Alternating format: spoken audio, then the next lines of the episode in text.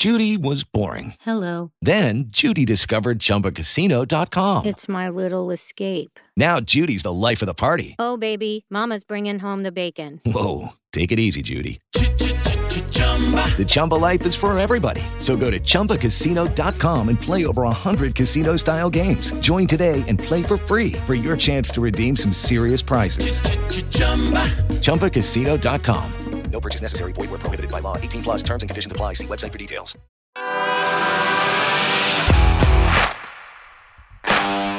Bienvenido a Esto también es política, el podcast que habla tu mismo idioma, con Mario Girón y Miguel Rodríguez.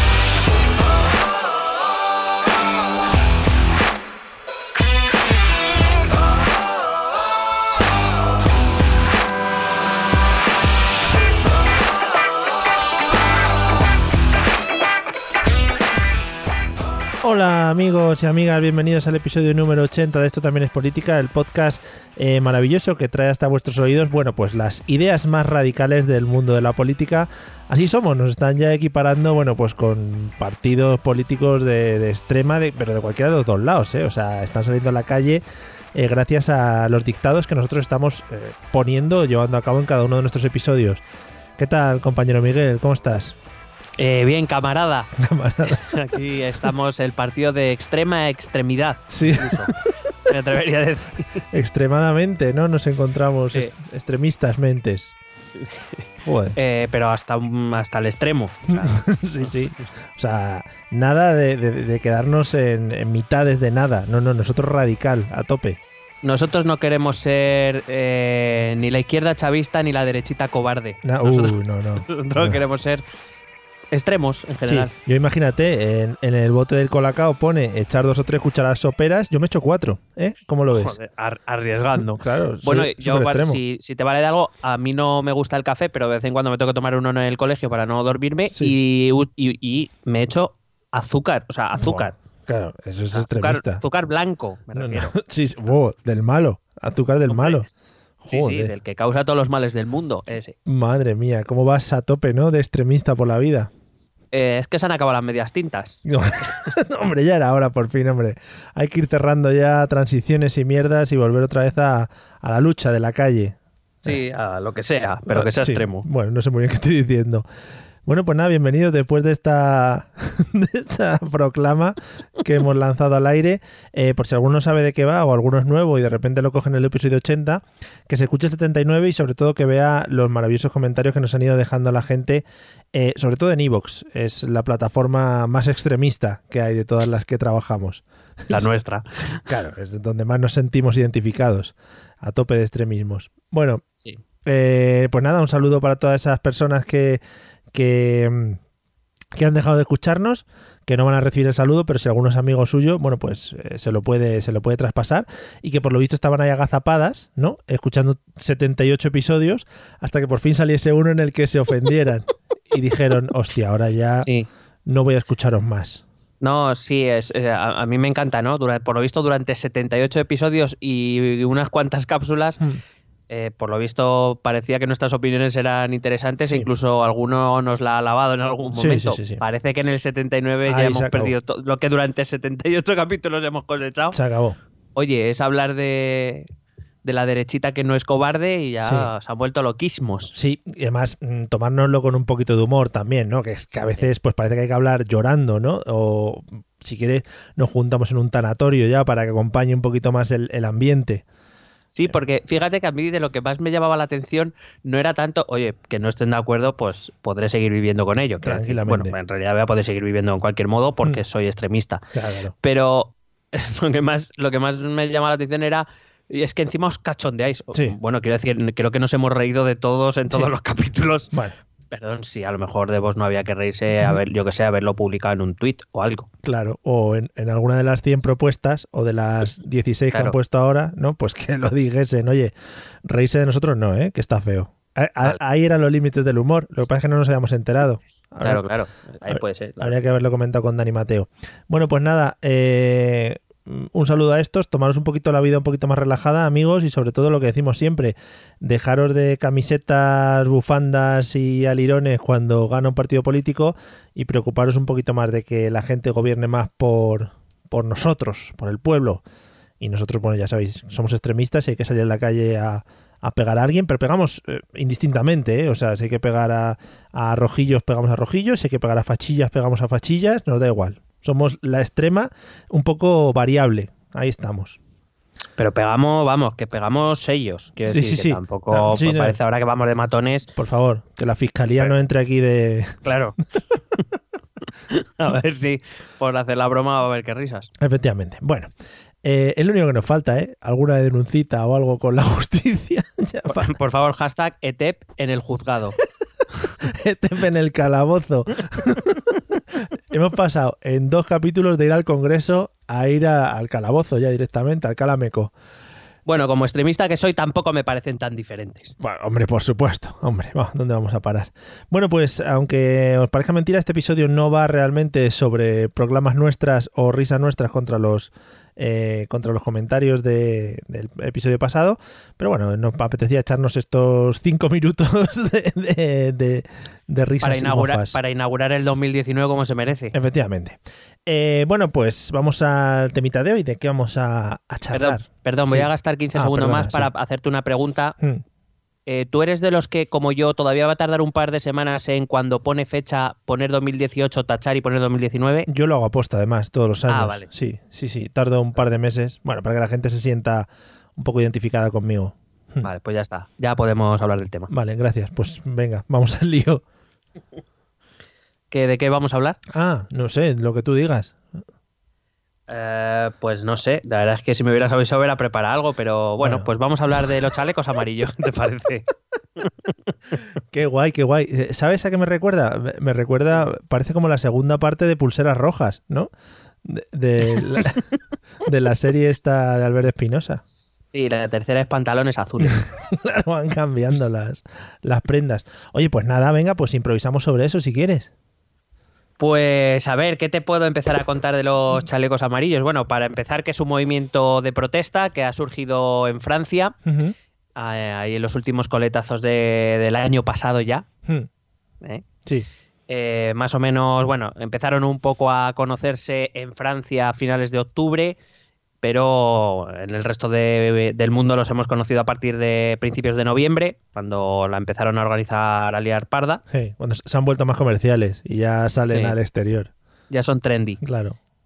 Y bueno, em, a menos, al menos aparentemente, y desde luego por su comportamiento y por, por las reivindicaciones que piden, parece que tiene lógica que sea así. Son un, son un movimiento que no tiene una estructura organizada, una estructura jerárquica, no de momento no hay cabezas visibles o, o, digamos o movimientos organizados que puedan controlar este movimiento. Em, con lo cual es un poco mm, barullo en todo, en cuanto a su organización, en cuanto a su modo de manifestación y ya veremos que en cuanto a sus reivindicaciones también. Es quizá un movimiento que se está idealizando un poco de más desde mi punto de vista. Eh, parece, de hecho, a algunos, algún mente lúcida se le ha ocurrido compararlo con el 15M, Claro. eh, pero más allá de ser un movimiento reivindicativo, la verdad es que luego tiene bastante poco que ver en líneas generales. Mm. Hombre, pero perdona. Eh, yo de lo que recuerdo, bueno, eh, en el 15M sí que hubo también cargas policiales y cosas de estas, pero por lo que se ve en el exterior de todo esto de los chalecos amarillos, eh, sí que hay como más violencia o reivindicación un poquito más violenta, ¿no? Es un, un poco y un mucho. O sea, Vale, yo el vale, otro vale. día vi imágenes que no recuerdo qué localidad era, no era en París, pero vamos, vi un enfrentamiento de manifestantes con la policía donde eh, allí hostias no era lo que se repartía, se repartían roscones de reyes directamente. Yo- O sea, he visto, eh, había un, un boxeador que visto, te empezó a meterle una paliza a un policía que lo dejó tonto perdido. te lo iba a comentar, sí, sí, el boxeador dándose de hostias, sí, sí.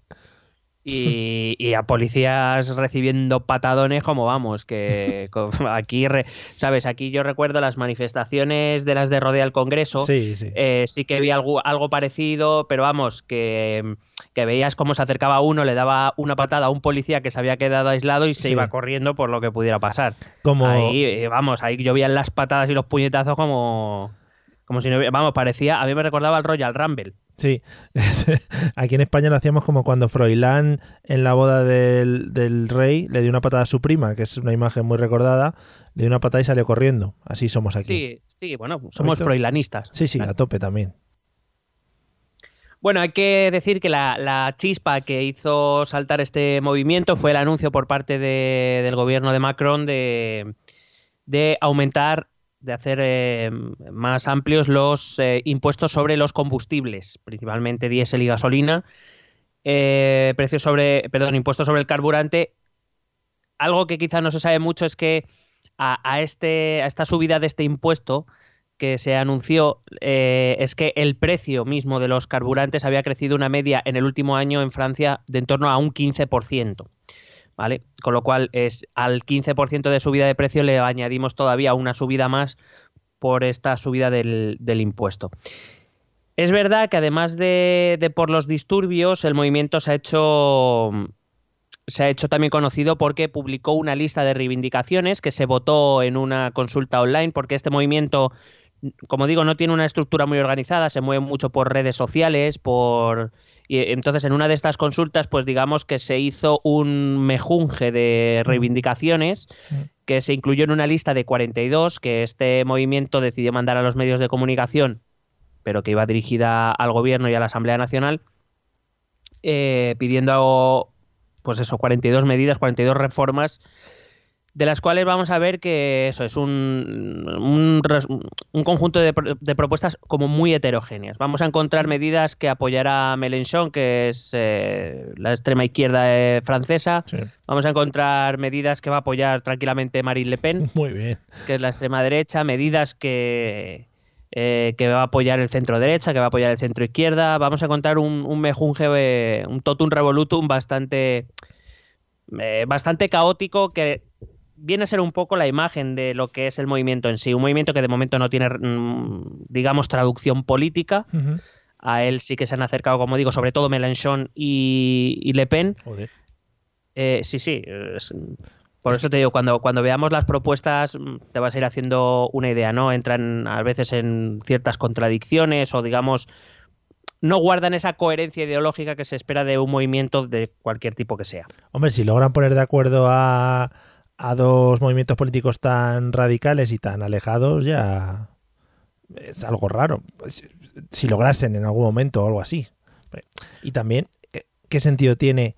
Es decir, la gente que planteó las ideas, es que es un poco el efecto forocoches, ¿no? Tú dejas a Internet que vote cosas y, y ahí sale lo que salga. ¿Qué sentido tiene eh, lanzarlo eso de cara a que, a que el gobierno lo, lo tome como, eh, como reivindicaciones que tú quieres hacer? Si realmente se ve que no tienen eso, lo que tú dices, no tienen homogeneidad. Sí, eh, qui- quizá mm, el sentido que se le puede encontrar es que se ha convertido en un movimiento protesta contra, mm, digamos, eh, el establishment o, digamos, Mm. puede ser un poco la expresión populista del malestar de la gente. Eh, lo que pasa es que, como ya venimos, ya dijimos en su programa y hemos ido diciendo otras veces, ese populismo viene a ser un poco eh, una estrategia que hay que llenar de contenido. Entonces, claro, eh, el malestar viene por derecha y por izquierda y mientras no haya, por decirlo de algún modo, mientras tú y yo, aunque tú pelees por una cosa y yo pelee por otra, mientras no haya contradicción o, o entre tú y yo no haya que decidir, pues tú y yo podemos luchar juntos. Lo que pasa es que esas contradicciones acaban apareciendo siempre, porque las ideologías, si bien es cierto que tienen muchas limitaciones por ser muy rígidas, también dotan de cierta coherencia a las reivindicaciones políticas y sociales. Entonces es muy difícil que alguien que, que me esté de acuerdo principalmente con la línea de pensamiento de Mélenchon, por ejemplo, que es la extrema izquierda, pues esté dispuesto a apoyar a Le Pen.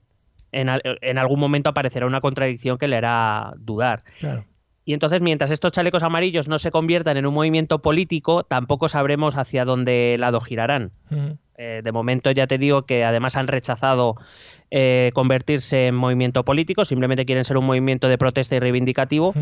Y porque bueno, de hecho también, por ejemplo, alguien que les ha prestado apoyo desde el exterior ha sido Luigi Di Maio, que es el jefe de Movimiento 5 Stelle italiano, este movimiento ya del que comentábamos, que es también otro totum revolutum de para muy de derechas en unas cosas, muy de izquierdas en otra. Sí.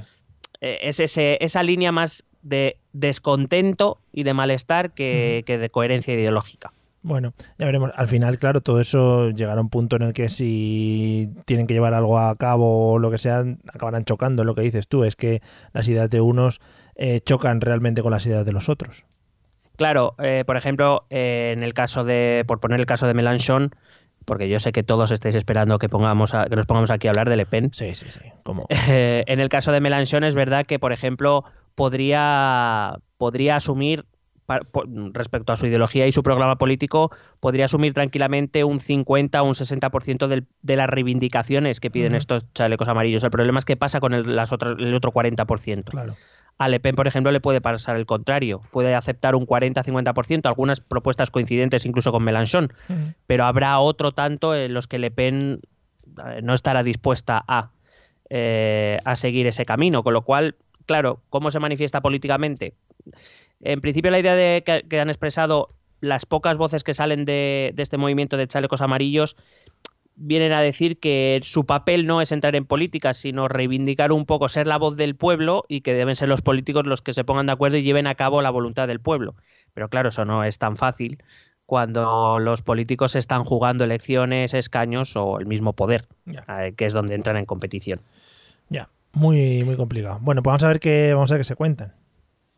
Bueno, eh, hay que decir que eh, el hecho de que se publicaran estas reivindicaciones yo creo que ha confundido un poco eh, a, la, a la hora de analizar este movimiento desde otros países. Yo principalmente he visto, bueno, he, ojeado un poco la, la prensa francesa. Lo que pasa es que mi francés es un poco limitado, entonces eh, mm, tampoco he extraído demasiado de ahí. He estado siguiendo prensa británica, prensa norteamericana, prensa española, por supuesto. Y digamos que el análisis que se hace desde dentro es bastante diferente al análisis que se hace desde fuera. Yo no sé si tiene un poco que ver con eh, el querer analizar, cuando se analiza desde el extranjero, analizar la situación concreta sin pensar en lo que ha venido de antes. Entonces yo voy a hacer un rápido, te voy a hacer un rápido repaso de dónde venimos en Francia. Joder, ¿cómo te gusta eso, eh? La- El poner en antecedentes. Sí. Una- esas cosas que sabes tú que me da por ahí. Sí. Porque soy, eh, eh, soy em, antecedentista extremo. Extremista de antecedentismos. Sí, sí, a tope. Bueno, eh, hay que decir que desde la Segunda Guerra Mundial Joder. No, no, no, voy a ir muy rápido. Es solo, Vale, es vale. solo un. un- Cuando entraron en la prehistoria. Sí. digamos, los estados del bienestar no surgieron hasta después de la Segunda Guerra Mundial. Y digamos que mientras a partir de los años 70 en toda la Europa occidental empezaron a, a ver ese. empezó ese cambio hacia políticas más neoliberales, digamos, a privatizaciones, liberalizaciones de políticas públicas, etcétera. En Francia, eh, quien realmente era la contraposición a ese movimiento político, en Francia las, luchas por los derechos sociales y demás las llevaban y las dirigían los sindicatos. Los sindicatos, sobre todo en los años 80 y 90, han sido una fuerza eh, reivindicativa y de protesta muy fuerte en Francia. Es decir, tenían un poder eh, que frenaron muchas de las eh, de las intentonas neoliberales que ocurrieron en Francia, mientras en Reino Unido eh, las trade unions iban perdiendo ya poder, los, sindicatos franceses, la verdad es que eran, seguían siendo bastante, bastante fuertes. El problema está que, al igual que pasó, por ejemplo, con los sindicatos, ha pasado lo- los sindicatos en España fueron un poco diferente, pero bueno, para que nos entendamos, más o menos desde la entrada en, la Unión Europea, en- me refiero a la entrada del euro en vigor, más o menos a principios de los años 2000, eh, sobre todo con la llegada al gobierno de Jacques Chirac, que es el, el, mm, el, eh, primer el presidente de la República Francesa, mentor de, de Nicolas Sarkozy, que le sucedió. Es decir, estamos hablando de, si no recuerdo mal, fueron 12 años de Chirac y 5 de Sarkozy como presidentes de la República, Ujú. 17 años con conservadores en, el, en la presidencia de la República. Eh, digamos que los sindicatos fueron perdiendo fuerza como, como la han perdido aquí en España o la han perdido en casi todos los países. Eh, entonces, esa prosperidad económica de la que hablábamos cuando hablábamos de la, de la serie de la crisis, esa prosperidad que en algún momento pues la gente ya empezó a creer que iba a ser para siempre, que no iba a llegar ninguna crisis, digamos que hizo que el tradicional afiliado a los sindicatos pues poco a poco perdiera el interés porque creía que sus condiciones ya eran lo suficientemente buenas o que digamos las luchas sociales más de carácter reivindicativo no tenían tanto sentido como en los años 70 u 80.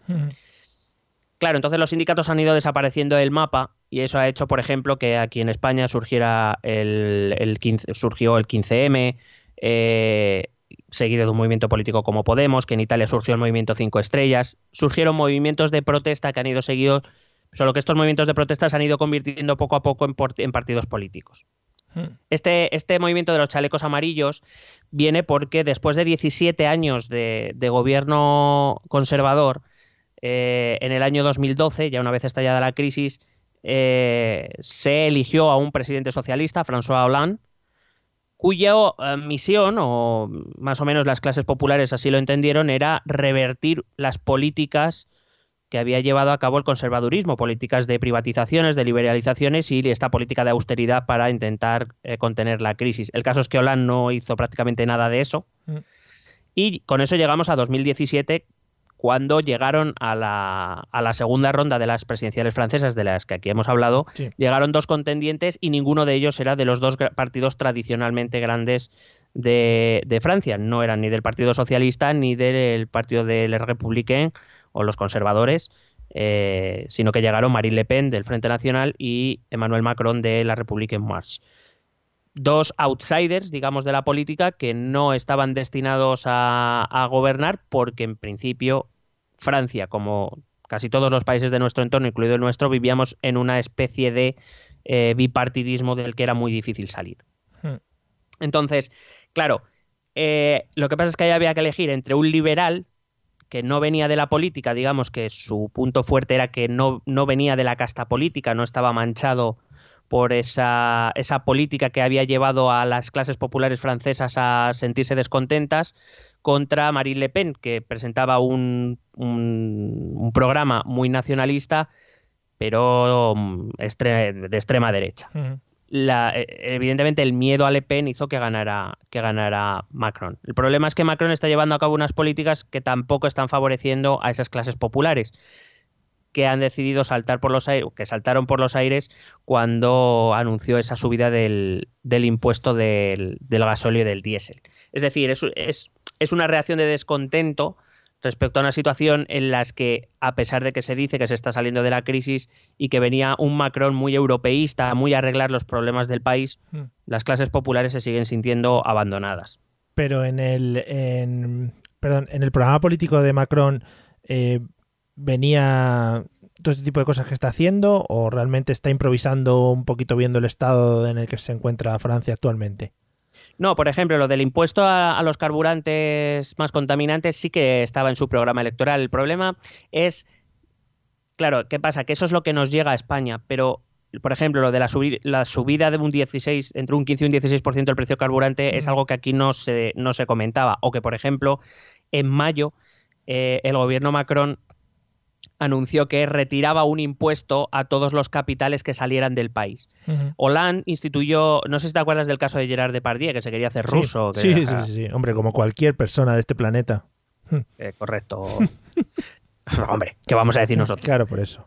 Eh, eh, François Hollande, ante la, cuando en la crisis muchos grandes capitales empezaron a abandonar el país, eh, por la alta, la alta tasa de impuestos que había en Francia para buscar sitios con menores impuestos, eh, François Hollande instituyó un impuesto, creo recordar que fue Hollande, yo diría que sí, eh, instituyó un impuesto que se llamaba el exit tax, era conocido como el exit tax, el, impuesto de salida, que digamos todo aquel que quisiera sacar su patrimonio de Francia debía pagar un impuesto considerable. ¿Vale? primero el objetivo primero era evitar que esos grandes capitales salieran de Francia y segundo, que si querían salir, por lo menos eh, poder eh, subir la recaudación para poder hacer frente a los gastos que la crisis estaba dejando en Francia. Eh, Macron en mayo eliminó ese impuesto. Macron, mm. su objetivo decía que para atraer precisamente capitales lo que no podía era poner, eh, aparte que Macron es liberal, quiero decir, y nunca lo ha escondido. Eh, Macron, si por, no si por Macron fuera, probablemente no debería haber ni impuestos. Pero bueno, quitó ese impuesto porque, em, porque, bueno, lo que él explicaba era que no debe, Francia no debía poner barreras a que otros capitales vinieran. Tener un impuesto que en caso de querer salir del país eh, tendrían que pagar, dejar un impuesto aquí, desanimaba a capitales extranjeros a venir a invertir a Francia. Eh, con razón o sin razón, y eso habría que analizarlo, la, la, cuestión está en que Mayo retira un impuesto que principalmente va a afectar a las clases más ricas de Francia, que son los que pueden sacar grandes capitales del país. Claro. Y eh, tres meses o cuatro meses después anuncia que va a poner un impuesto al gasóleo y a, al diésel y a, y a los carburantes. Uh -huh que es un impuesto que afecta a todos por igual, pero a quien más le duele, a quien más daño le hace, evidentemente, son a las clases populares. Claro.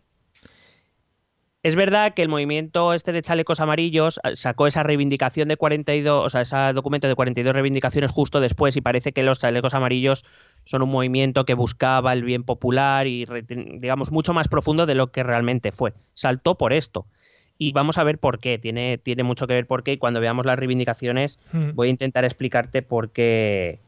eh, por qué saltaron por ese caso, que además Macron fue un anuncio, un, un, un impuesto que anunció como ayuda a la transición ecológica, es decir, Sí, sí, sí. que no está tan lejos del anuncio de Pedro, de Pedro Pedro. de, de subir el impuesto al diésel aquí. Mm. Lo que pasa es que, como ya dijimos cuando hablamos del programa de gobierno de, de Pedro, eh, claro, los planes de las planificaciones de movilidad tienen que ser a más medio y largo plazo, no que de repente de la noche a la mañana la gente popular, la- de las clases populares que se ha comprado un coche para ir a trabajar, que se ha comprado un diésel porque en los últimos años nos, han nos venían diciendo Sí. que gastaban menos y que eran menos contaminantes. eh, de repente, pues vas a empezar a pagar por, por el diésel, eh, pues yo qué sé, eh, dos veces tu salario. Bueno, pues, o dos veces más que antes, perdón. Pues claro, eh, a un rico le puede dar un poco más igual, pero a las clases populares ya le va, le va doleando más. Entonces, ¿qué pasa? Que es como estas clases populares han interpretado que ese impuesto que les va a afectar a ellos sobre todo viene a sustituir los ingresos que recibía el Estado por ese impuesto a las grandes fortunas que querían irse de Francia digamos que ese descontento pues acabó por estallar Claro. en ese en ese En ese momento. en, sí. es- en ese movimiento de chalecos amarillos. Vale, una pregunta un poquito genérica. Eh, supongo que se da por hecho que mm, un gobierno con, eh, con unos ideales liberales eh, siempre va a beneficiar un poquito más a las clases ricas que a las clases pobres, ¿no? En principio sí, Vale. pero claro, la cuestión es lo que te he dicho antes, ¿no? Es si Macron realmente fue elegido por su programa de gobierno o por evitar la entrada de Le Pen. Ya. Claro, no, si no, si no había otras posibilidades, claro, si es que era uno u otro. Mm. Claro, o sea que por un lado Macron eh, va a intentar implantar su programa de gobierno porque con él fue elegido, pero por otro lado, ¿cuánta gente de la que le hizo presidente en la segunda ronda realmente está de acuerdo con sus postulados y no lo hizo para evitar que Marine Le Pen llegara al Elíseo? Mm, esa quizá es la contradicción que hubo en la sociedad francesa y que ahora mismo pues eh, está haciendo saltar las costuras de, Mm. de ese, de ese momento. Bueno, Entonces, si te parece bien, para, yo creo que lo mejor para conocer este movimiento de chalecos amarillos es ver sus reivindicaciones. vale. Entonces, eh, como nos gusta últimamente analizar Sí. puntos, Sí, intentaremos no reírnos porque, bueno, igual el grupo esto- francés... pero esto, esto es de franceses, no nos oyen. Bu- Bueno, no sé, ¿eh? igual el grupo de franceses que tenemos de oyentes, pues dice, no, es que ahora me ofendes, porque os reí de mis cosas. Bueno, pues que entonces escuchen el programa de Vox y ya se les pasa. Muy rico y muy gracioso también. Bueno, son 42 reivindicaciones y vas a ver que eh, algunas se van a... contra- Bueno, digamos, ideológicamente es lo que te he explicado antes, pero incluso algunas la, la misma formulación de las, de las propuestas es como, bueno, esto lo has escrito así porque te ha salido así. O sea, es como has cogido una servilleta, has escrito esto y lo has mandado. Sí. A, veces, a veces parece eso. Joder, ojalá lo hicieran aquí y es eso, que participáramos en forocoches, ¿no? Y que las, pro- las propuestas fueran sin H's o con uno laquease o cosas así entre medias. Bueno, si, si alguno oyente quiere mirar, por ejemplo, si se mete en, en Lemón, Lemón, yo es que la, la he leído la Lemón, este movimiento mandó un, este documento se lo mandó a los diferentes medios de comunicación y Lemón, por ejemplo, lo publicó tal cual les llegó y tiene como símbolos de puntuación muy raros. De repente tiene, de repente tiene un símbolo de cerrar paréntesis que no viene a cuento, cosas así, te lo juro. Es que se, pusieron muy nerviosos escribiéndolo en el ordenador y se les escapó en el teclado. Joder. Claro, entonces no sé. Hmm. Bueno, para empezar, eh, a ver, he traducido pero me refiero, algunas sí que las he traducido lo más literalmente posible y otras directamente las voy a explicar porque a lo mejor en el lenguaje en el que maneje son incomprensibles. Y de hecho, algunas incluso traduciéndolas son como muy ambiguas o no, no, sé muy bien exactamente qué quieren decir. Pero vamos, no es porque sea por mi francés, es que generalmente, ni el, por ejemplo, ni Lemón en algunas sabe realmente qué es lo que quiere decir. O sea, que no, no es cosa mía del todo. vale. Bueno, pues por ejemplo, la primera reivindicación dice literalmente cero sin hogar. Muy bien. Mm. Y ya, o sea, no dice nada más. Cero sin hogar, vale. Cero sin hogar. Entiendo que es, eh, supongo que es realojo o alojamiento de todas las personas eh, sin hogar. Sí. Buena conclusión, has llegado a una conclusión muy válida. Sí, no, pero que lo que me refiero es este tipo, este, este documento que va salpicado de este tipo de propuestas, hombre, primero, ¿quién va a estar en desacuerdo con esto? Yo creo que todos nos gustaría que todas las personas sin hogar tuvieran un techo en el que cobijarse. No conozco muchas personas que quieran lo contrario. Vale, no conozco muchas personas, efectivamente. Ese ha sido el, matiz que tenías que hacer. Sí, sí, no conozco muchas personas y no sé si alguna nos ha dejado de oír. Eh, Seguramente. Pero la cuestión es, es una reivindicación que está muy bien, pero como te digo, tiene, le falta ese, ese plus a lo mejor de, organización o, de. Porque quiero decir, por lo menos propon cómo. O, cómo, cómo, te gustaría que se hiciera. O. Porque. No sé, o no sé, a lo mejor es que con esto simplemente lo que estás llamando la atención es sobre que los políticos en realidad no quieren realojar a la gente sin hogar o algo así, o no le quiere dar ayudas o lo que fuera. Lo cual, como no entiendo tampoco mucho, o sea, entiendo que a todos nos gustaría, me refiero, a mí me parece una propuesta de, mis, de concurso de Miss. sí. ¿Qué quieres? La paz en el mundo, mm, cero sin hogar. A ver, realmente sí que es, es en estos puntos sí que deberíamos darles un poquito de cancha en cuanto a que está hecho por gente que realmente no entiende desde dentro cómo se trabaja en la política Em, y no entiende o no conoce el estado en el que se encuentra su propio país. Eh, es, estos mismos puntos cuando los escuchamos en un programa de un partido político y es ahí cuando sí que les deberíamos dar caña, porque muchas veces hemos hablado de puntos de programas de partidos políticos que dicen más o menos lo mismo, es decir, cosas sin sentido, eh, sin propuestas y sin eso, sin, sin, una, sin un programa para llevarlo a cabo. Entonces, yo digo, quizá ahí sí que deberíamos ver un poquito la diferencia, ¿no? Claro, o sea, evidentemente no se le puede exigir a un movimiento popular lo mismo que a un movimiento político organizado y que además conoce las instituciones. Pero también es verdad que cuando tú haces una reivindicación, o sea, quiero decir que yo comparto completamente la reivindicación. No, por ejemplo, incluso en estos días en Madrid, que nos está viendo temperaturas de menos 5 y menos 6 grados, se me, se me pone la carne, la gallina de piel es cuando pienso en la gente que está sin hogar y que está en la calle esta noche, por ejemplo. Sí. O sea, me parece terrible y terrorífico y evidentemente, claro que me gustaría que no hubiera personas sin hogar, pero la cuestión es que, cómo se hace eso. No, sí, ya que te has lanzado, claro, ya que te has hecho tema tal, reivindicaciones, pues por lo menos como que le falta darle una vuelta, ¿no? Como que lo han lanzado mucho, muy rápido y no le han dado dos vueltitas más. Claro, es como.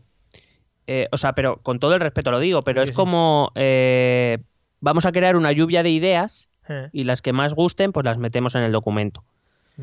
Y entonces esta, pues claro que gusta, pero vamos, es como si yo me, me presento delante del Ministerio de Trabajo y me pongo a reivindicar un sueldo mm, mínimo mensual de 10.000 mm, euros.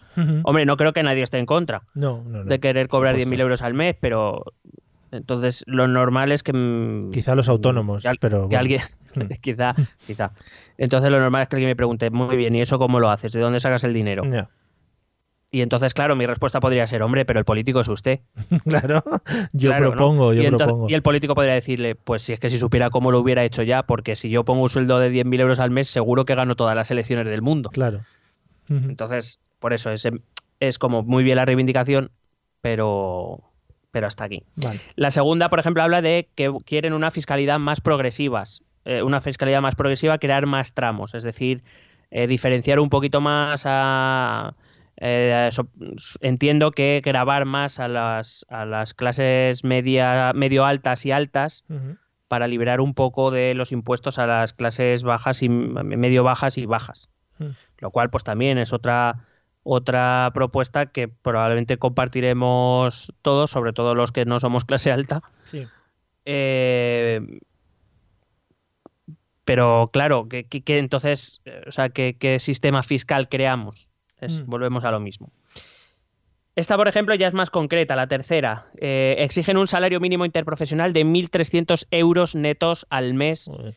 Eh, hay que decir que ahora mismo el salario mínimo en Francia está en 1.498,47 euros brutos, que normalmente después de impuestos se suelen quedar en unos 1.150. Lo que Ujú. quieren es subir esa, esa cantidad neta de 1.150 a 1.300. Hmm. Bueno, Lo cual, pues, eh, bueno, pues es una, también, una sí. petición que proba- probablemente también todo el mundo esté de acuerdo. La cuarta dice, aparte, una de las otra de las cosas que me llama la atención es que no siguen un orden lógico. O sea, ahora, por ejemplo, hem- hemos empezado hablando de personas sin hogar, hemos ido por fiscalidad, por salario mínimo, y ahora vamos a hablar de la siguiente. Cesar la construcción de grandes centros comerciales en las afueras de las ciudades que matan el pequeño comercio y más parkings gratuitos en los centros de las ciudades. Esto suena, ya te digo, a votación de foro coches en un foro de Sí, es que, bueno, quiero decir, más allá de que sea foro coches o no, que sea más serio, lo cual es probable, porque foro coches, o, o nos podemos reír de foro coches o no, bueno, cuidado, que igual son más peligrosos que Vox, ¿eh? pues entonces me callo. Sí, sí. Eh, entonces, esa, esa es la cuestión. Mm, no tiene un orden lógico. O sea, hablan por primero las de economía, luego por las de trabajo, pues luego por las de pensiones, o no sé. O júntamelas, porque de repente ahora te, te- hemos parado con el salario mínimo interprofesional y 10 propuestas después vamos a contar una sobre la cantidad mínima o la pensión mínima. Hombre, pues ponme la del salario mínimo. ¿no? Y ayúdame a encontrarle la lógica a tus propuestas Ya, pero no, parece que según se han ido añadiendo, pues ahí... ahí- claro, las más votadas. Hasta el final es un ranking. Sí, lo, lo había pensado, ¿eh? Claro, pues vamos. Bueno, pues eso, eh, cesar la construcción de grandes centros comerciales en las afueras de las ciudades que matan al pequeño comercio y más parkings gratuitos en los centros de las ciudades. Mm, Bueno, Es decir, aquí vamos a empezar ya a rascar el primera, la primera de las grandes características. Va- eh, primero es, es un. El grupo de los chalecos amarillos es un grupo muy transversal. Es decir, no, no es que sea un grupo homogéneo tampoco para nada. Por eso sus propuestas tampoco lo son. Es decir, va a haber como muchos grupos de interés. Y uno de ellos precisamente va a ser ese pequeño comerciante, ese autónomo, que tiene que luchar contra las grandes superficies. claro. Mm, Entonces, fíjate que venimos de dos propuestas, por ejemplo, como muy genéricas, cero sin hogar, fiscalidad más progresiva, y pasamos a una como que muy concreta, ¿no? No, Sí. que, no que se dejen de construir centros comerciales en las ciudades. Claro, te lo iba a decir, es un poco reivindicaciones de la gente realmente de la calle, de eh, y muchas veces reivindicaciones o, o, sí, ideas que no se suelen escuchar en los grandes programas de los grandes partidos políticos. Eh, no sé si todas irán por el mismo camino, pero es cosas que se podrían hablar en un bar un lunes por la mañana, por ejemplo. Sí, de hecho, fíjate que has coincidido un poco con un análisis de, de Le Monde también. Hombre, por supuesto. Eh, que es, es, eh, más propuestas o reivindicaciones que se podrían escuchar en un bar. Que no- sí, les di, De- la- de les di la gente- de idea.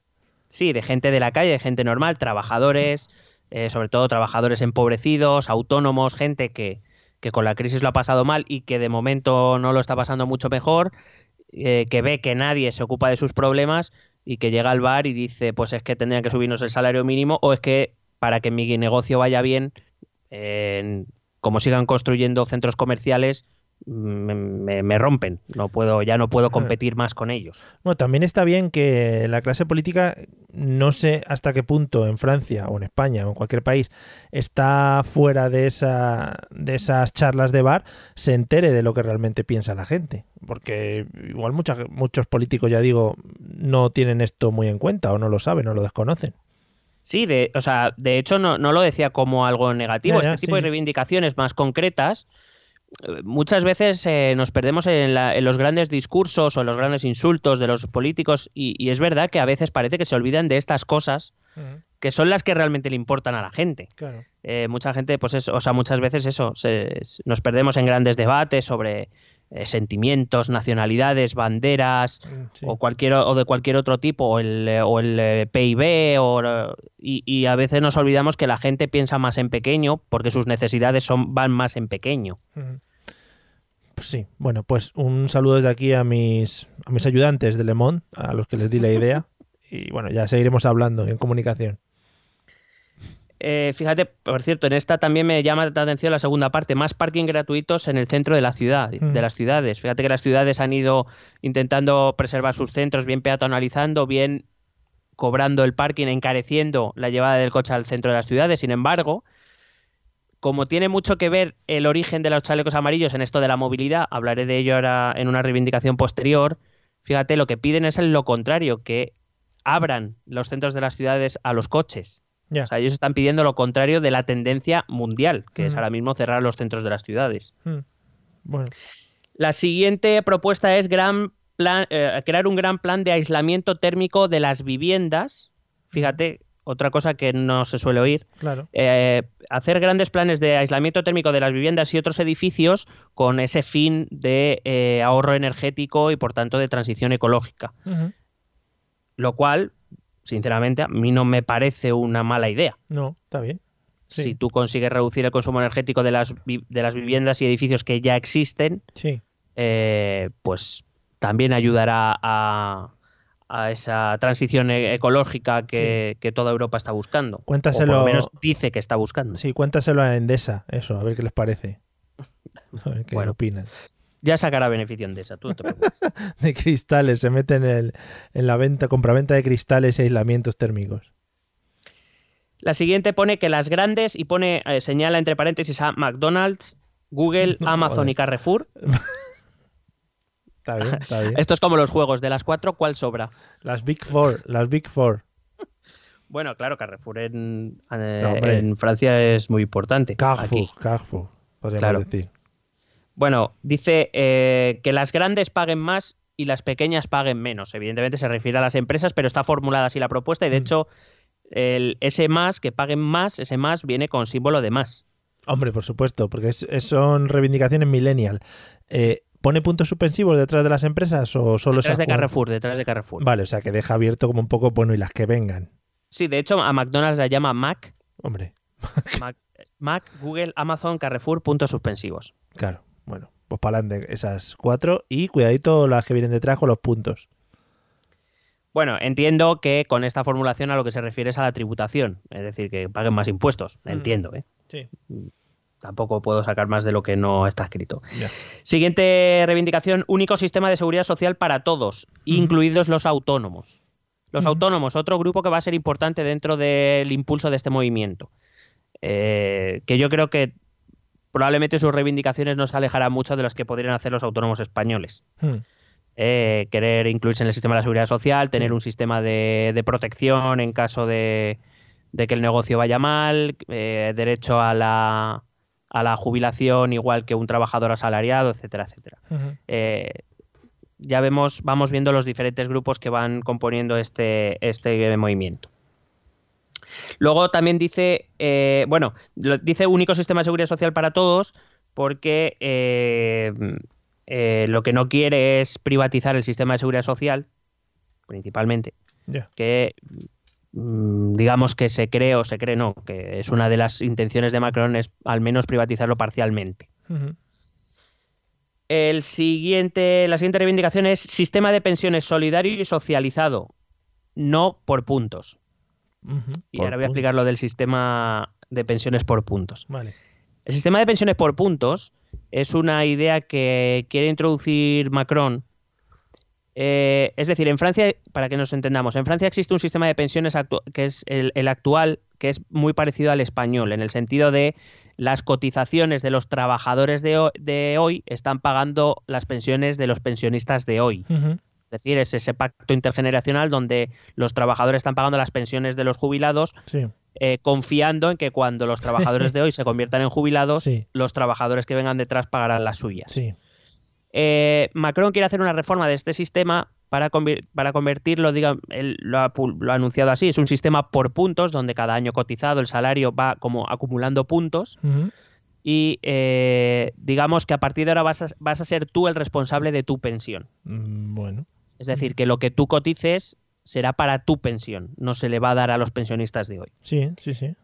Es verdad que Macron ha sido bastante, eh, o sea, por ejemplo, no ha contado entonces cuando exista ese cambio, quién va a pagar las pensiones hasta que los primeros pensionistas por puntos lleguen a su edad. Claro. ¿Cómo se va a pagar eso? Porque si ahora se, bueno, ahora se paga con las cotizaciones sociales y con un impuestazo que hay en Francia muy rico, eh, por ejemplo, del 10% casi a los salarios. O sea que. Y, y- y- De hecho, es una medida que también se anunció a principios de octubre, que quería introducir Macron. O sea que, como ves, eh, digamos que lo de los impuestos a los carburantes no viene solo, sino que es como, o sea, deja ya de jodernos. Ya. ya, ya. Relaja un poquito.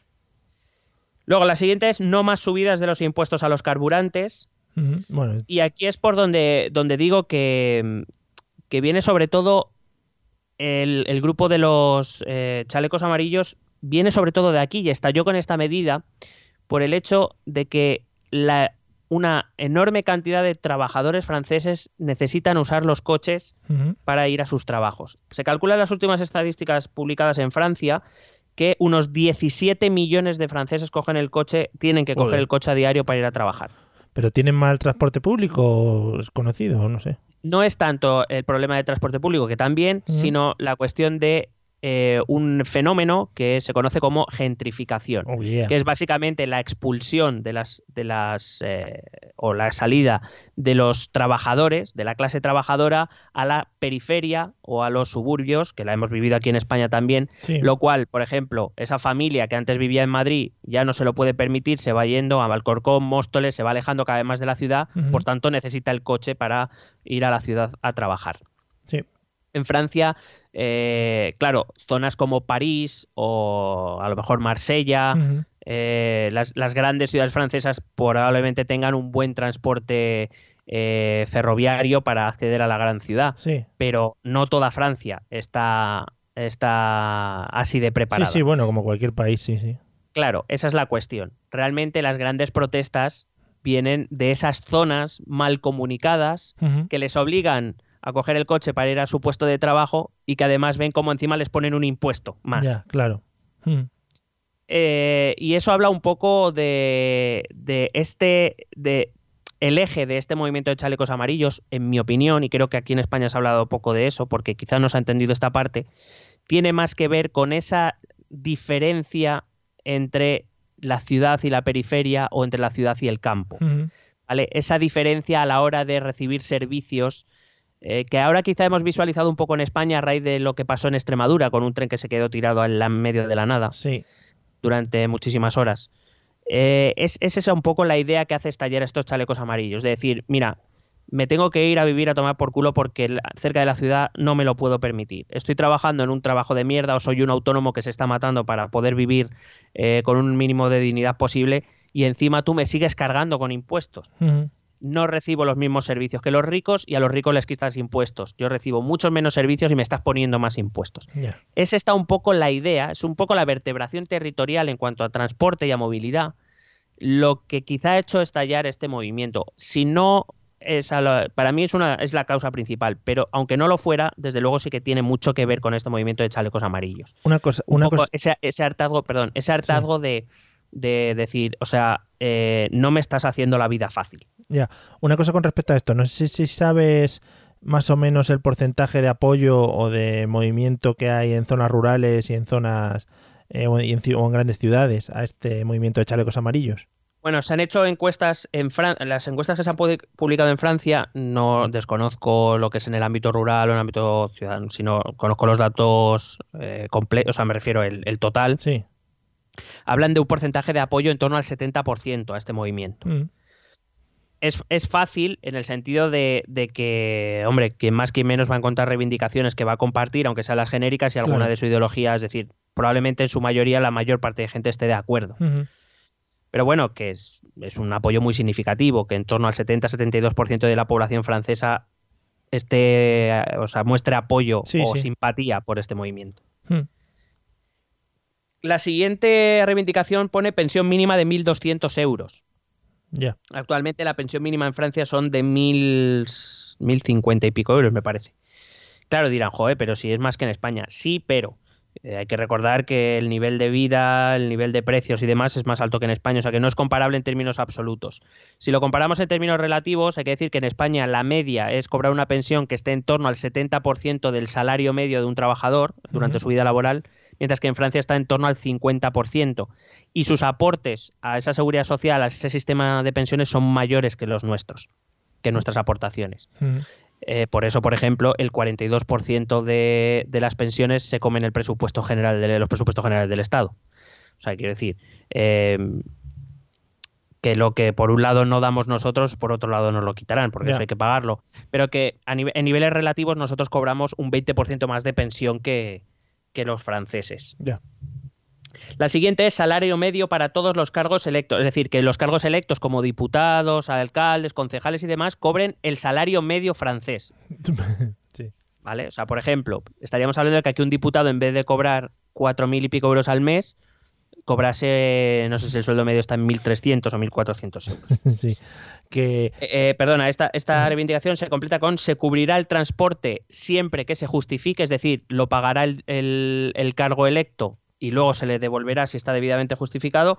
Y además cheques comida y cheques para vacaciones. Es decir, como decir, te damos un presupuesto para tus vacaciones, a partir de ahí ya lo pagaré tu bolsillo. Bueno, está bien. Que mm, es un poco lo que hablábamos también en el episodio anterior, ¿no? Eh, aquí se habla de reivindicaciones, pero no se sabe si hay dinero, si no hay dinero, si eso se puede llevar a cabo, si no se puede llevar a cabo, si se quita dinero de un lado, de dónde sale para otras cosas, etcétera, etcétera, ¿no? Claro, aquí no hay previsión económica, simplemente se reivindica. Evidentemente, casi todo lo que se reivindica es mejoras en prestaciones, en salarios, En, en, servicios, que eso hay que pagarlo. Sí. Lo que no sabemos es si, bueno, lo que no sabemos, de momento no se ha publicado nada de dónde piensan que va a salir el dinero o de, que hay que, de dónde hay que quitarlo. Bueno, ahora, por ejemplo, dicen que hay que quitarlo de, de, los salarios de los cargos electos, que hay que reducirlo al salario medio de un francés, mm. cualquiera. Ya, pero bueno, porque por mucho que saques de ahí, tampoco creo que se solucione la economía de Francia en un pispás. Mm, no, pero probablemente algún pellizco sí que saque. Ya, hombre, ya, ya supongo ya. Bueno, el siguiente dice salarios y pensiones revalorizadas con el índice de inflación, una especie de IPC que es el que se utiliza en Francia. Es decir, que eh, aquí hay otra de las grandes reivindicaciones, otra de las grandes líneas de reivindicación de los chalecos amarillos, que es el poder adquisitivo. Ellos están muy preocupados, eh, sobre todo, en que, la, en que ellos puedan mantener un poder adquisitivo. Por tanto, el salario debe, o las pensiones deben crecer igual que los precios, porque si no pierdes valor, poder adquisitivo, en el sentido de que tu dinero vale menos cada vez. Mm. Eh, sí que se, se, muestran siempre muy preocupados por esta parte, por mantener el poder adquisitivo. La siguiente, protección de la industria francesa, hacer ilegales las des deslocalizaciones. Es decir, prohibir por ley que las empresas francesas se marchen a otros países a producir. Ah, Esta, eh, creo que aquí puso a Marine Le Pen le gusta esto. Claro, claro, eso te iba a decir, joder. Sí, sí, ahí se ve exagerado. Sí, sí. La siguiente dice fin del sistema europeo en el que trabajadores de otros países de la Unión Europea trabajen con condiciones de sus países en vez del salario y beneficios franceses. Vaya. Voy a intentar explicarlo. Eh, cuando alguna empresa europea eh, se traslada a Francia y contrata en Francia, uh -huh. eh, tiene derecho por la ley comunitaria, a, dado que la matriz que te contrata no está en Francia, sino que está en otro país, contrata con las condiciones de ese país, Sí, aunque, aunque el trabajador esté en Francia.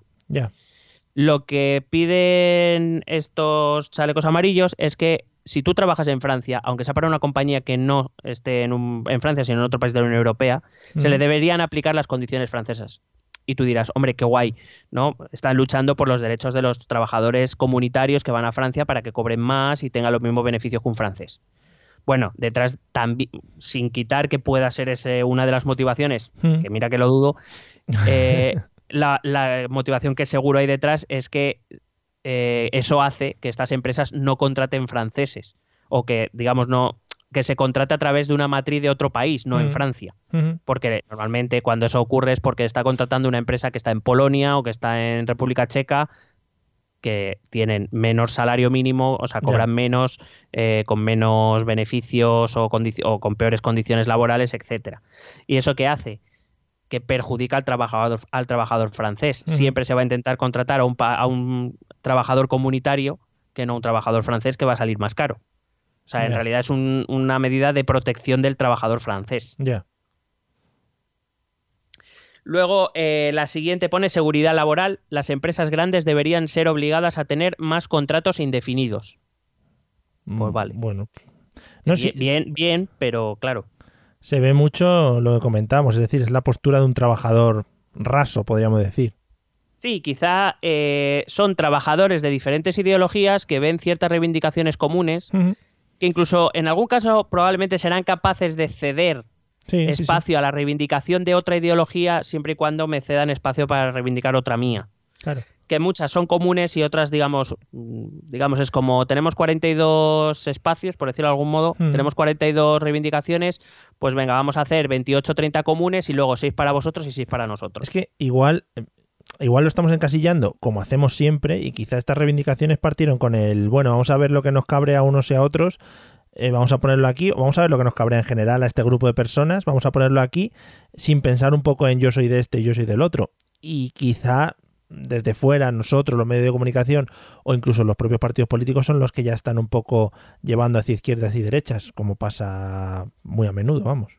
Bueno, claro, primero por parte de los medios de comunicación y de, y de los partidos políticos quieren arrimar el asco a su sardina, sí, sí. evidentemente. Eh, pero por otro lado, eh, tienes también toda la razón otra vez. Es que el, movimiento de chalecos amarillos, eh, el, el eje izquierda-derecha en este movimiento no funciona. Mm, Hay, eh, hay medidas, mm, ya te digo, medidas que apoya entusiasta, entusiásticamente Marine Le Pen y otras Mélenchon, que son eh, polos Sí. completamente opuestos en, en ideología. mm. Y, y- y quizá ahí está el éxito de momento de este movimiento, que son propuestas de uno y otro lado, propuestas que la inmensa mayoría de ellas puede compartir cualquier trabajador o cualquier miembro de las clases populares francesas, que probablemente habrá algunas, las más ideológicas no las compartirá si es de un lado o del otro, pero que bueno, que en líneas generales dirá, hombre, pues yo estoy de acuerdo en la mayoría de propuestas. Ahora, volvemos a lo mismo, no plantean una, alternativa de cómo. Quizá por eso están huyendo de la politización, es decir, ellos hacen las reivindicaciones, que es lo que quiere el francés medio, y a los políticos que para eso les pagan, que busquen la manera de hacerlo real. Es que es un Entiendo, marronaco, es un marronaco. Meterse en eso es un marronaco. La siguiente dice crear una industria de automoción de hidrógeno, eh, una industria Joder. nacional de automoción de hidrógeno, que es más ecológico que eh, la automoción eléctrica. Muy bien, Vale, pues eh, que la creen. está guay. La siguiente, fin de las políticas de austeridad y lucha contra el fraude fiscal de los más ricos. Que quiero decir también, es una, pero es Pues- una propuesta que yo creo que llevan todos los partidos políticos. Lo de la lucha contra el fraude fiscal es algo que yo llevo yendo en España desde hace 20 años. Bueno, a lo mejor 20 no, pero 15 o 10 12 Sí. o 15 sí. Hace 20 años estábamos un poquito más sandungueros por aquí. Sí, hace 20 años no nos preocupaba. más este salseretes, sí. Luego, tratamiento de las causas que provocan la migración de personas. Vale. Y esta es la propuesta, quiero decir, tampoco sé muy bien a qué se refiere. ¿Se refiere a los franceses, a, la- a los jóvenes franceses que deben emigrar de Francia para irse a otros países a buscarse la vida? ¿Se refiere a los inmigrantes que llegan a Francia desde otros países y hay que a- a- actuar en esos países de origen? No, no entiendo muy bien a qué se refieren tampoco. Es una propuesta como muy abierta, muy ambigua, que bueno, pues que cada uno se la, se la tome como quiera. Quizá esta es una de estas propuestas que pueden compartir eh, cualquier punto del eje ideológico, porque seguro que algo podrán sacar de ahí. Sí. Luego, la siguiente es mejor trato a, las peticion- a los peticionarios de asilo. Hay que proporcionarles alojamiento, seguridad, alimentación y educación a los menores. Trabaja- eh, trabajar con la ONU en la construcción de campos de acogida en muchos países del mundo mientras esperan eh, la resolución de su solicitud de asilo. Joder. Es que Fíjate, sí. pero fíjate que, que cómo en una misma medida se pueden encontrar la voz de la izquierda y la voz de la derecha sí, en la te misma. Te iba a decir, Eh, sí, sí. O sea, por un lado, a- alojamiento, alimentación, seguridad, educación a los menores inmigrantes que piden asilo, pero por otro lado vamos a crear campos fuera de Francia Mm. para tenerlos ahí mientras decidimos. Sí, sí, sí. Es- esa quizás es una de las contradicciones más claras que podamos encontrar aquí en, en este programa. Luego dice acompañar a aquellos a quienes se les deniega el asilo a sus países de origen. Acompañarles. Sí, sí. eh, fíjate que, que no el, vuelvan. el- el- el verbo que utilizan en francés es reconduir, Sí. que claro, yo digo, será reconducir o que, a lo mejor podíamos eh, traducirlo como devolver Sí, o sí, sí. expulsar o lo que fuera. Pero no, he ido, he ido al diccionario de francés y reconduir significa acompañar, o sea, ir con alguien. O sea, lo que no sé es si hay que cogerles de la mano también. Sí, hombre, para que no vuelvan, quizá. Esa es más de los de derechas. Hayan dicho, no, no, vamos a. Yo le acompaño hasta la puerta de su casa en su país para ver que se queda dentro y no vuelve. se encierra. Claro. Siguiente, creación de programas de integración de inmigrantes. Y dice, vivir en Francia implica convertirse en francés. Joder. Ahí Le Pen está, también le gusta esto. Eh, habla, por ejemplo, de ofrecer cursos de lengua, de historia francesa y de valores cívicos de ciudadanía francesa. Y que al final de esos cursos se le dé como una certificación al inmigrante de que ha, ha pasado. Pero esto tiene mucho también que ver con lo que hablábamos en el programa anterior. Es como. O sea, lo de la lengua, por ejemplo, me puede parecer. De hecho, se debería ofrecer más como ayuda al inmigrante más que como una exigencia Claro, claro, claro. Que parece que le estás haciendo, o sea, que la cuestión es, es algo con el que tú le ofreces para mejorar su vida y su integración, no como si te quieres quedar aquí tienes que aprender el francés. Efectivamente, yo si fuese inmigrante o me tuviese que ir a otro país, mm, me gustaría aprender por mí mismo y por integrarme mejor en, en, ese, en esa sociedad, aprender cosas de la cultura propia de la sociedad. Pero claro, ya si te lo están imponiendo ya es otra cosa. Y ya si te lo están poniendo como eh, rollo examen de si no lo pasas te piras, es otra cosa muy diferente. Sí, aparte eh, que eso, que es como hasta, hasta qué punto tú puedes medir la integración. O sea, aprobar un examen de historia de Francia es ya estás integrado automáticamente. Es que es un concepto demasiado vago que las, las derechas europeas están utilizando en general. Esto de, de no, no, hay que, hay que inculcarles la historia y los valores del país y que se, ya, ya, pero si, si la respuesta es que yo con un examen lo paso, yo siempre pongo el mismo ejemplo. Eh, cuando yo aprobé el FIRST, que es un examen de inglés, yo no Sí. tenía el nivel FIRST, pero me enseñaron a pasar un examen. Claro. Sí, Pues además, te, prepa- yo, yo puedo pasar un examen de historia de Francia y pensar que Francia es una mierda. además te preparan para eso. Hay clases de cómo pasar el first, qué tipo de preguntas te van a hacer. Es un poco como el examen de conducir. En el examen de conducir tú puedes pasarlo sin tener mucha idea de conducir, pero te sabes las tres o cuatro truquitos que te van a suceder durante el examen. Claro, pues por eso mismo, eh, como no se puede saber a nivel objetivo si alguien está integrado o no, o en, o en qué nivel está integrado, pues no sé hasta qué punto esta, este tipo de propuestas son realizables. Vamos, realizables pueden ser. Tú les puedes hacer un examen, como aquí para conseguir la nacionalidad, la c- nacionalidad te hacen un examen de la Constitución que probablemente ningún español pasaríamos. También Efectivamente. te digo. Claro. Pero que ese, que ese hombre o esa mujer se sepan artículos de la Constitución no quiere decir que estén integrados. Pues mm, para nada. No, no. O sea, puede haber gente que desconozca la Constitución y esté muy integrada, y gente que le haya aprobado ese examen y se haya aprendido la Constitución de memoria y nos desee la muerte. Yo qué sé. Efectivamente. Que las hay. Sobre todo a nosotros, en particular, digo. Sí, No, no, claro, no me refería a ti, a mí. Vale, vale. Siguiente eh, propuesta. Fíjate, en la tercera, el salario mínimo, recuerdo, eh, 1.300 euros netos. Ujú. Como 20 reivindicaciones después, dice salario máximo de 15.000 euros al mes. Joder, esas sí que es que esas además cuadraban perfectamente, las dos juntas. Por eso digo que. Salario máximo de 15.000 euros al mes. Esta fue menos votada. Esa no fue muy votada, mínimo. claro, en el ranking de cosas votadas. Bueno, pues eso, el interponer un salario máximo de 15.000 euros. Pues bueno, eh, quiero decir, la idea que hay detrás de ello supongo que es reducir la desigualdad y que, pero Ya. Yo no sé hasta qué, as- quiero decir, qué sociedades ahora mismo, por lo menos en Europa, eh, te aceptarían de buen grado la limitación de salarios máxima. Es que Claro, todos, todos los que cobramos por debajo estaríamos encantados, pero claro, todos los que cobran por encima. 15.000 euros. Claro, bueno. O sea, no es, no es un dineral tampoco. No, no, no son millones como gana Cristiano Ronaldo por cada minuto que respira. Efectivamente, eso es. Eh, siguiente, cuida- esta me ha encantado, además por novedosa también. Eh, la voy a leer tal cual. Que se creen puestos de trabajo para los desempleados. Ostras. Pues muy bien pensado, ¿eh? De- sobre todo porque si no, ¿para quién se crean los puestos de trabajo? Sí, sí, sí, sí. Joder. Le falta.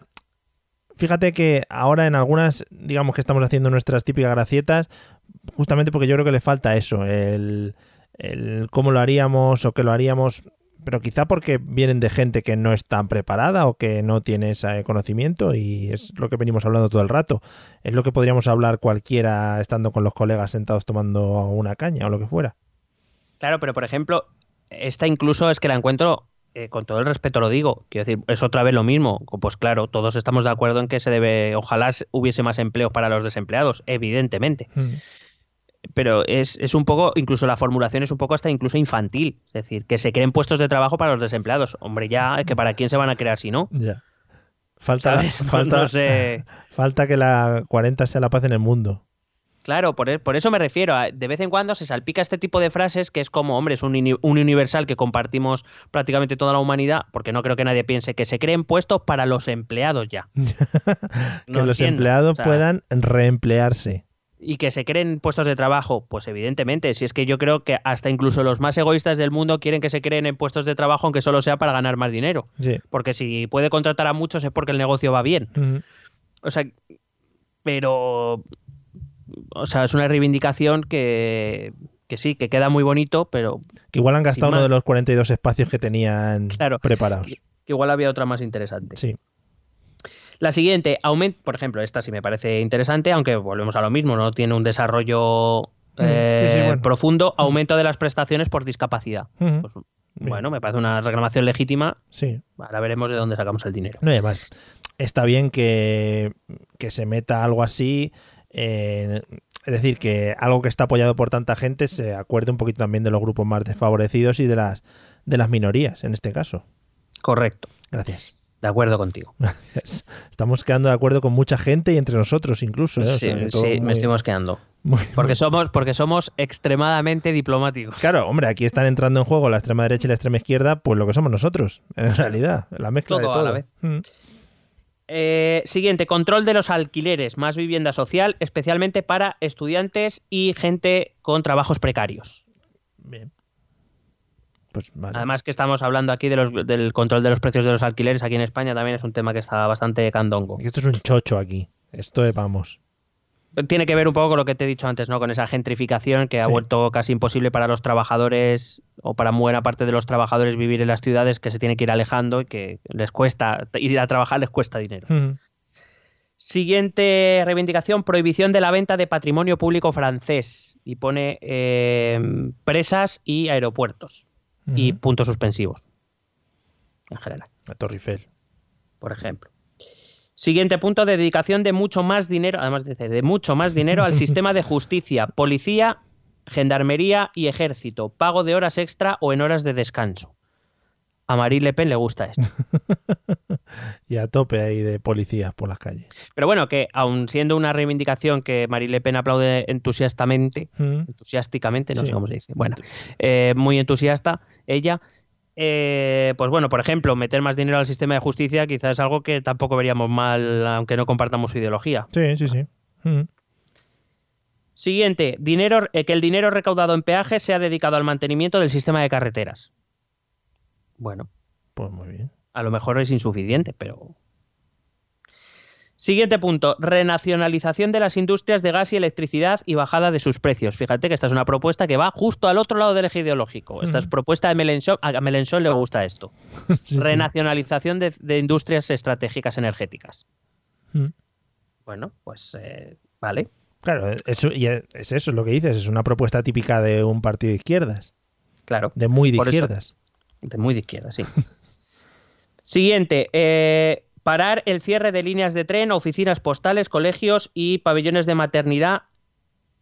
Y ahí se queda. Joder. No sabemos si es que está habiendo un cierre masivo de colegios o de oficinas postales. Yo personalmente lo desconozco. Entiendo que sobre todo porque la primera frase en realidad dice parar el cierre de pequeñas líneas de tren. No sé si se referirá sobre todo al cierre de colegios de zonas despobladas, donde a lo mejor, que conocemos aquí bien en España, zonas rurales donde hay cuatro, cinco, siete alumnos. Eh, de oficinas postales, pues eso, que hay una en el pueblo que ya casi ni se utiliza, cosas de ese tipo. Yo no sé si se referirá más a eso, pero la verdad es que tampoco lo deja muy clara la reivindicación tal y como está. Ya, quizá viviendo más el contexto francés eh, se, pueda llegar un poquito a conocer más el detalle de eso. sí, pero, pero, pero me llama que hombre, vale que evidentemente nosotros no, conocemos en profundidad el estado de este tipo de cosas en Francia, pero me llama la atención que no se especifique en la propia propuesta en sí, es decir, reivindicamos que las zonas más despobladas o que estén más, más eh, lejos de los servicios públicos, pues que no se sigan cerrando más servicios públicos. Por Mm. ejemplo, algo que deje bien claro que te refieres a esas zonas, Sí. porque no me creo yo que se estén cerrando colegios en París. No, no creo. Claro. Están muy arriba los colegios ahora en París. La siguiente es bienestar para nuestros mayores, prohibición de enriquecimiento sobre los eh, eh, a costa de los mayores. De hecho, dice una frase que es el oro gris se ha acabado.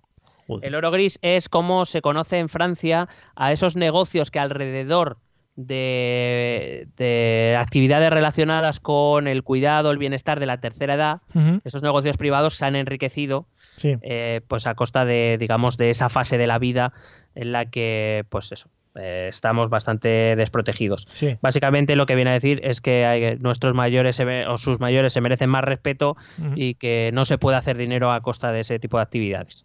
Pues una propuesta muy loable también.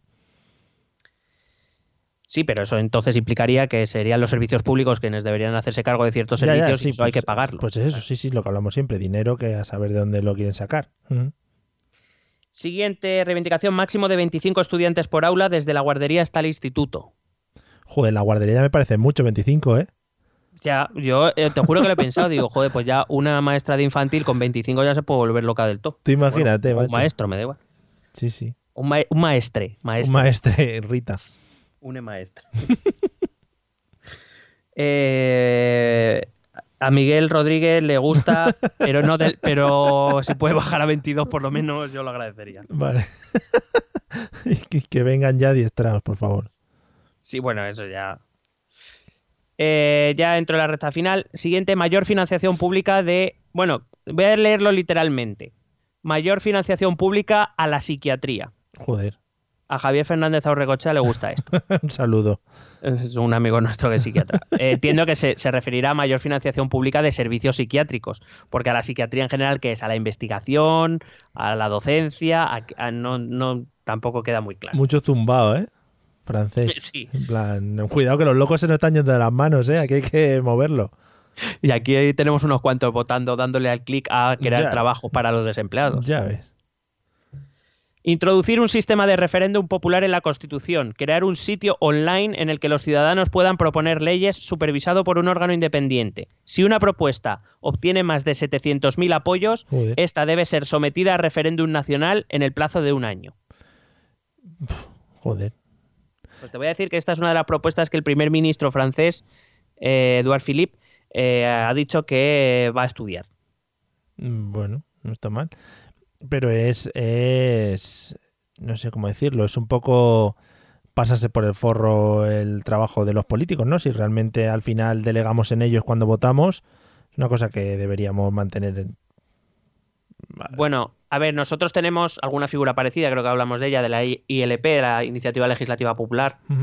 Aquí, bueno, primero ellos hablan de utilizar Internet porque lo utilizan bien, Porque lo, básicamente. porque lo peta Internet. Claro.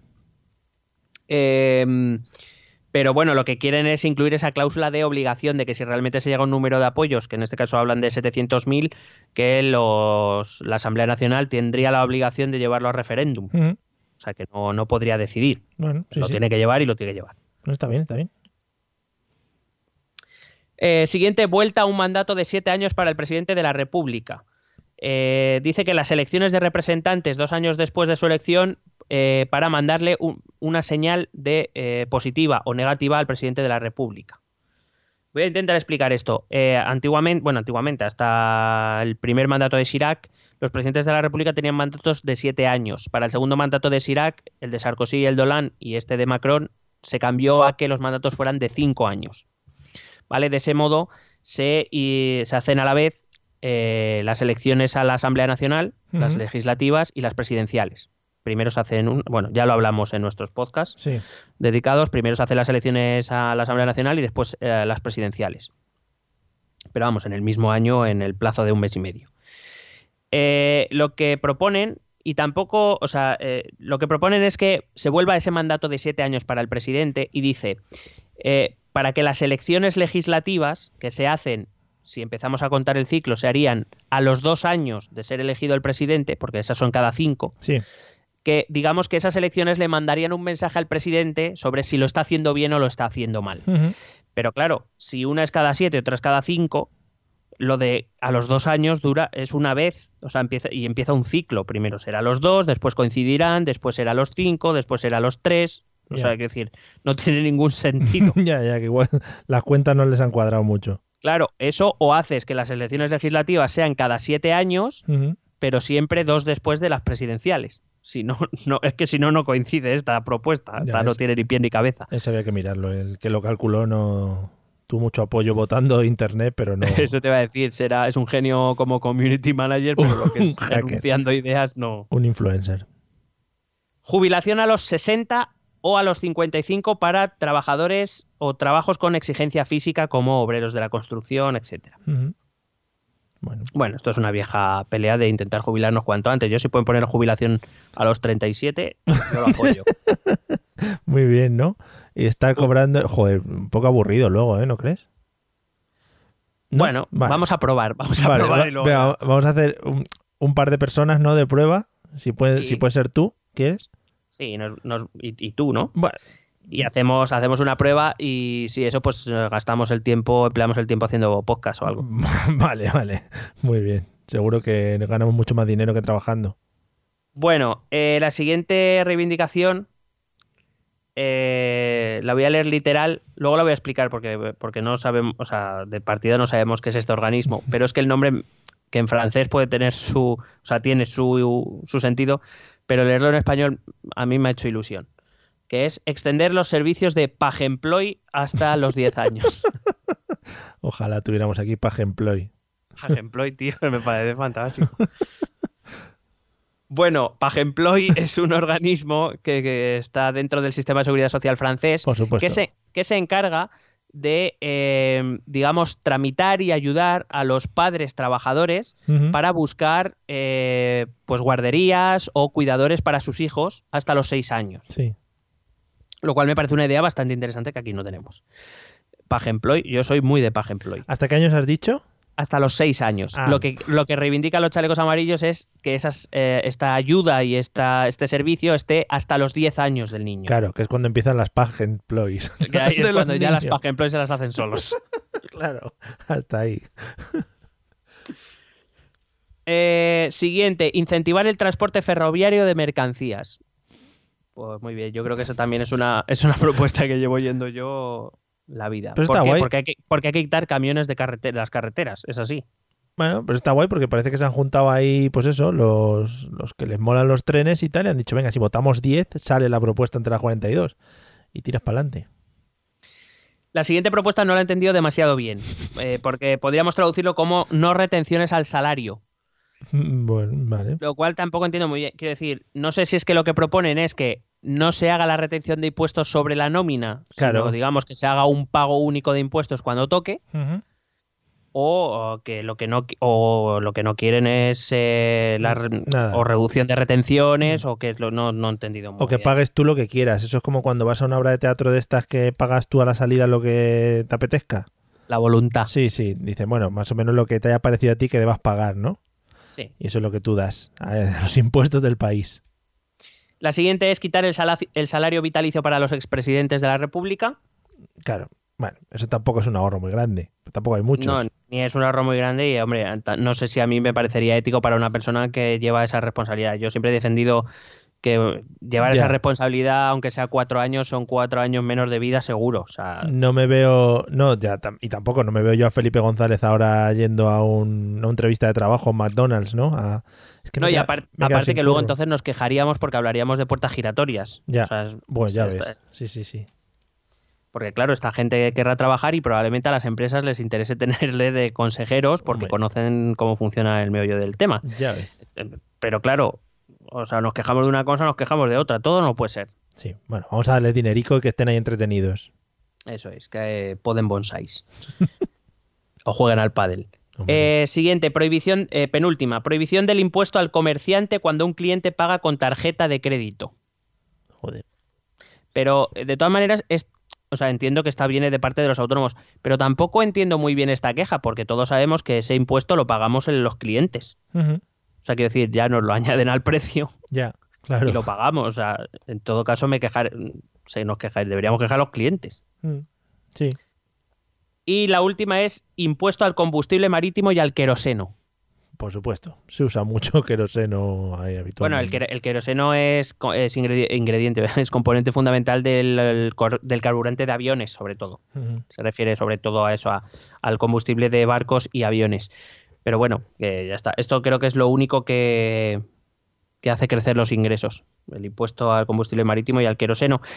Por cierto, dinero que también pagaríamos los clientes cuando cogiéramos un avión en Francia. O sea, Claro. tampoco, tampoco le veo. Pues nada, esas son las 42 reivindicaciones y nada, pues resumirte para acabar ya, pues eso que hemos visto, es un movimiento muy, por, por las propuestas mismas se ve que es un movimiento muy transversal, vemos autónomos, vemos eh, trabajadores precarios, trabajadores que necesitan la movilidad, eh, gente que vive en las afueras o en el campo. También, por ejemplo, en los movimientos se ve mucho migrante de segunda y tercera generación, Sí. que venía del antiguo imperio francés, estamos hablando de que vienen de Nueva Caledonia o de, de las Antillas. Eh, un movimiento que yo creo que un, su componente más fundamental es ese eje ciudad-periferia o campo-ciudad, ¿no? Que separa un poco a las distintas clases sociales. Un movimiento que no renuncia a la violencia, hay que decirlo. Hemos visto todas las imágenes en el telediario. Sí. Que tiene mucha aceptación en Francia, aunque es verdad que esta violencia no está tan bien vista por los franceses. Es decir, es verdad que el 70-72% tiene simpatía por este movimiento, pero esas mismas encuestas decían que más de un 85% de los encuestados no estaban de acuerdo con eh, esa- ese uso de la violencia, aunque fuera puntual. Que, que aglutina. eh, bueno, eh, Le Monde en un estudio decía que más o menos Mélenchon podía aceptar, pues eso, un 60% del programa, pero que Marine Le Pen podía aceptar un 50% del programa. Lo curioso es que eh, quien más coincidía en, en este programa era Benoit Hamon, que era el, el, candidato del Partido Socialista, que se pegó una hostia de campeonato. O sea, explícame tú esto. O sea, ahora resulta que Francia está patas arriba por unas propuestas que ya defendía un candidato y al que no votó ni Peter. Ya.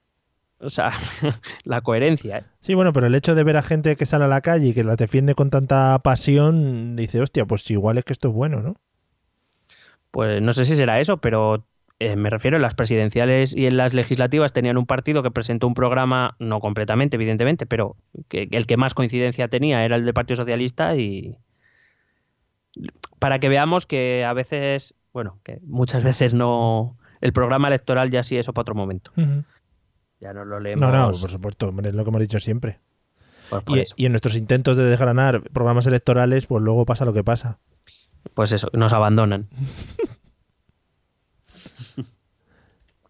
Eh, Bueno, pues yo por mí. tengo, tengo una pregunta, tengo una pregunta. Dime, dime, dime. Eh, la, mm, eh, digamos, el siguiente paso para un movimiento de este tipo es o, que se quede todo, que se pierda la memoria o dar el salto político, ¿no? Para poder llevar a cabo sus, sus reivindicaciones, porque si no, o que le haga gracia algún partido político y, y eso, y coja sus reivindicaciones como suyas.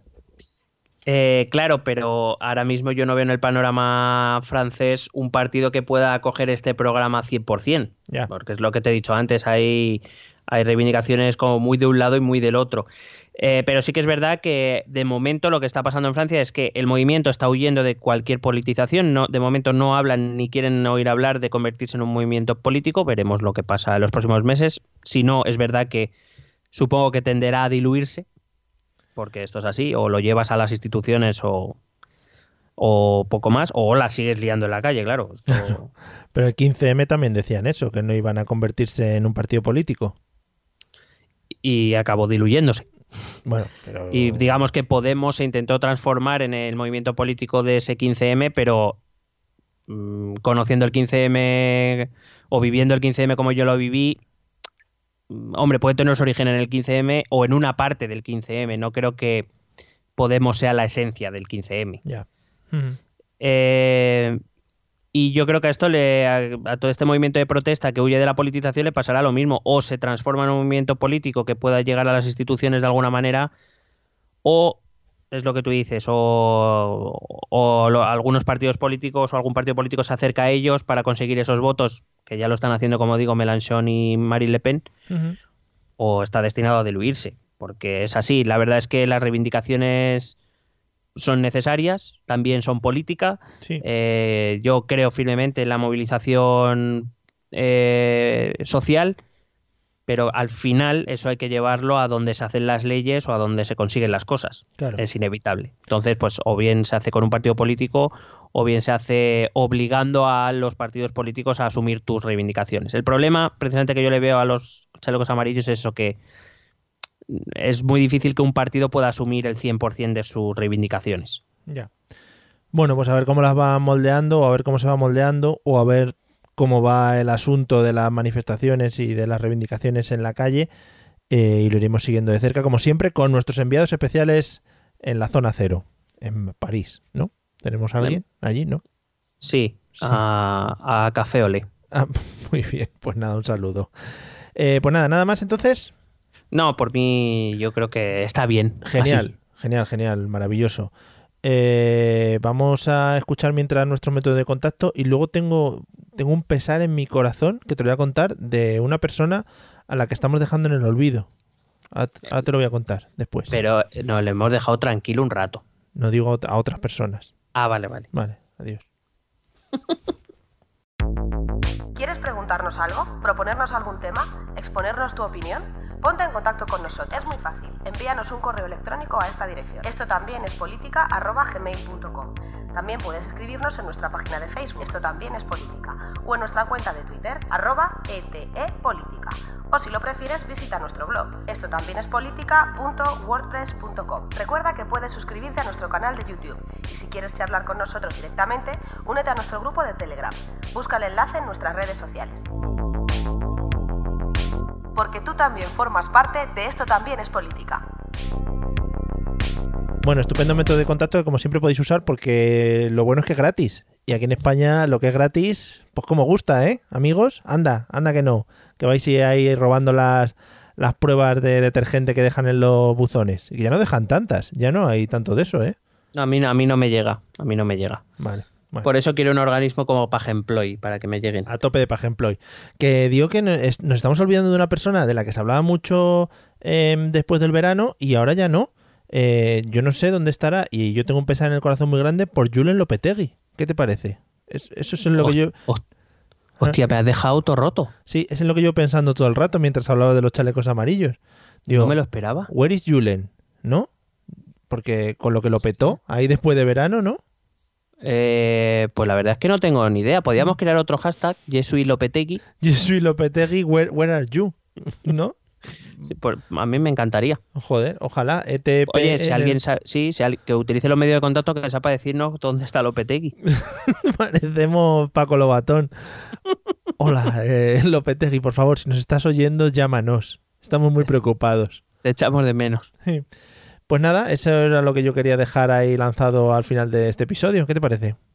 Pues nada, no, no, claro. ahora yo como estaba concentrado en los chalecos amarillos y en Pagemploy, pues no, Claro. no estaba pensando. Ya me has dejado preocupado. Claro, ahora vas a pasar la noche en vela. Hmm. A ver. Como la vez primera que te vino yo a rondar. Bueno, bueno.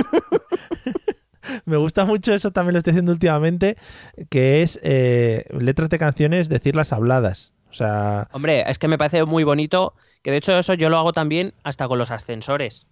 Cuando te dice abriendo puertas, siempre digo cerrando heridas. por favor, somos almas gemelas. es que si no, si no, ¿para qué sirve eso? Claro. Hombre, supongo que será para los invidentes, también te digo. Para que no ya se estamos, hostien. ya estamos con Pero, la minoría. pero, que, pero que me sale solo, o sea, es, es algo... O por ejemplo, cuando estoy, estoy muy cansado, siempre me sale y digo, la noche me va quemando. Dios, es que somos unos poetas de la vida, ¿eh? Claro. Madre mía. Digo, pues yo qué sé, estamos en casa y dice mi hermano, ay mamá, digo, la noche me va quemando. me gusta mucho además que la frase la empiece otro. Hombre, es que eso es lo suyo. La frase y- tú la otra la digas con toda la seriedad del mundo y como intentando llevar una conversación. Y si ya el otro te sigue con la siguiente frase, bueno, Hombre. pues ahí entráis en, en- en el nirvana, ¿no? De la, de la canción española. Madre Eso es mm, como un paje employ. O sea, es un, es un orgasmo de decir tú estás en mi rollo. Bueno, intentaremos trabajarla en los próximos episodios. Eh, el tema de la canción, la canción seria, ¿no? La canción, podríamos decir, hablada o discurs- Sí. discursada, que me gusta más, porque no tiene sentido. Eh, y, lo intentaremos trabajar, amigos. Nada, esperamos que os haya gustado. Eh, ya sabéis, los que os hayáis sentido ofendidos porque nos hemos metido, yo que sé, porque no gusta el amarillo en los chalecos o algo así, nos lo dejáis en los comentarios de Evox, que para eso están, para que expulséis vuestra mierda de vuestras de vuestras vidas infelices. Vale, nos vemos en el próximo episodio. Vale, hasta luego. Que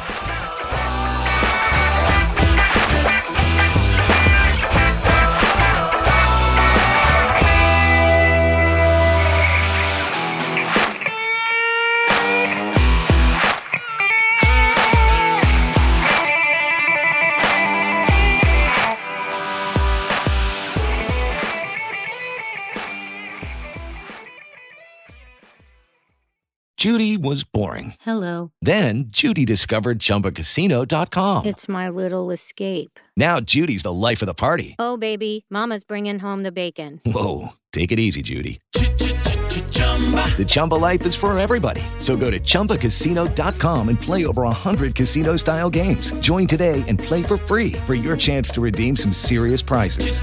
chumba ChumbaCasino.com. No purchase necessary. Void where prohibited by law. 18 plus terms and conditions apply. See website for details.